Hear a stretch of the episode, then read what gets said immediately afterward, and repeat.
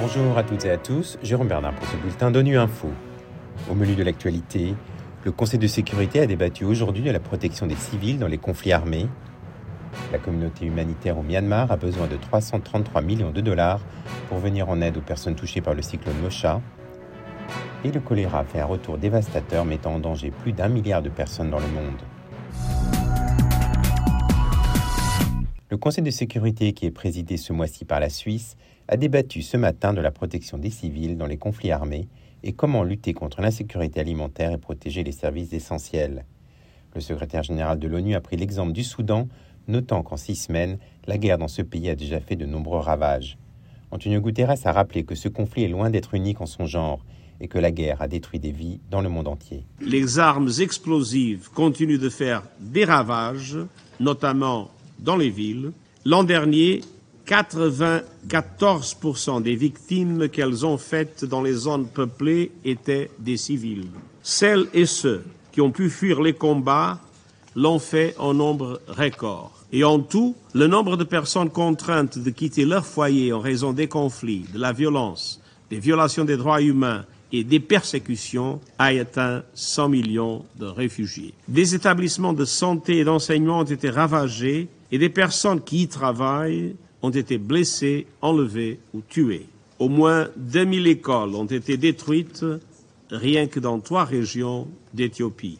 Les travailleurs humanitaires ont aussi été régulièrement menacés. Leur travail a été entravé par la violence, la bureaucratie et des considérations politiques, ainsi que par des sanctions et des mesures antiterroristes bien trop vastes. En Afghanistan, l'interdiction faite aux femmes de travailler dans le secteur de l'aide humanitaire met en danger la vie des femmes et des filles.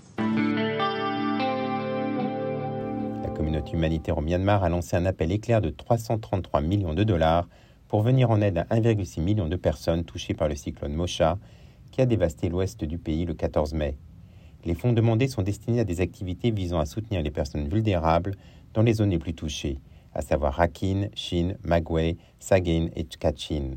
Pour en savoir plus, on écoute Ramanathan Balakrishnan, coordinateur humanitaire par intérim de l'ONU pour le Myanmar. Face à l'ampleur de la catastrophe, la communauté humanitaire du Myanmar lance aujourd'hui un appel éclair de 333 millions de dollars pour venir en aide à 1,6 million de personnes touchées par le cyclone Moka et ses conséquences. Les 1,6 million de personnes identifiées comprennent les personnes qui ont perdu leur maison, celles qui souffrent d'insécurité alimentaire ou de malnutrition, les personnes déplacées dans les camps, ainsi que tous les groupes particulièrement vulnérables en cas de catastrophe. L'appel éclair demande une injection urgente de fonds pour les activités visant à soutenir les personnes vulnérables dans la zone la plus touchée à travers Rakhine, Chin, Magway, Sagang et l'état de Kachin. L'appel comprend une combinaison de 211 millions de dollars d'activités prioritaires du plan de réponse humanitaire 2023 du Myanmar qui seront pivotés ou renforcés pour soutenir la réponse au cyclone dans les zones touchées, plus de 122 millions de dollars pour de nouvelles activités où on soutient un demi-million de personnes nouvellement touchées par ce cyclone. Après des années de déclin constant, le choléra fait un retour dévastateur, mettant en danger plus de 1,1 milliard de personnes dans 43 pays. Gavi, l'Alliance des vaccins, a signalé qu'une pénurie de vaccins contre le choléra devrait durer jusqu'en 2025. Jérôme Pfaffman Zambroni est chef de l'unité d'urgence de santé publique de l'UNICEF.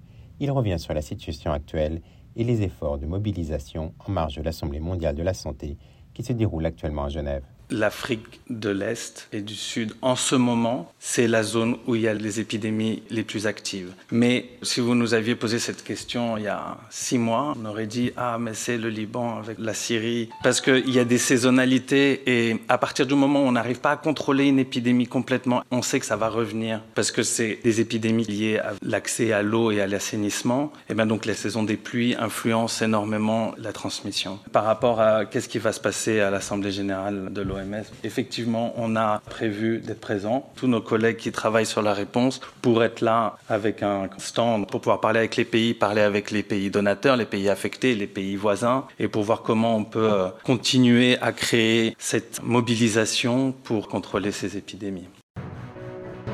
Voilà, fin le bulletin d'ONU Info. Vous pouvez nous retrouver sur Internet, sur nos comptes médias sociaux, Twitter et Facebook.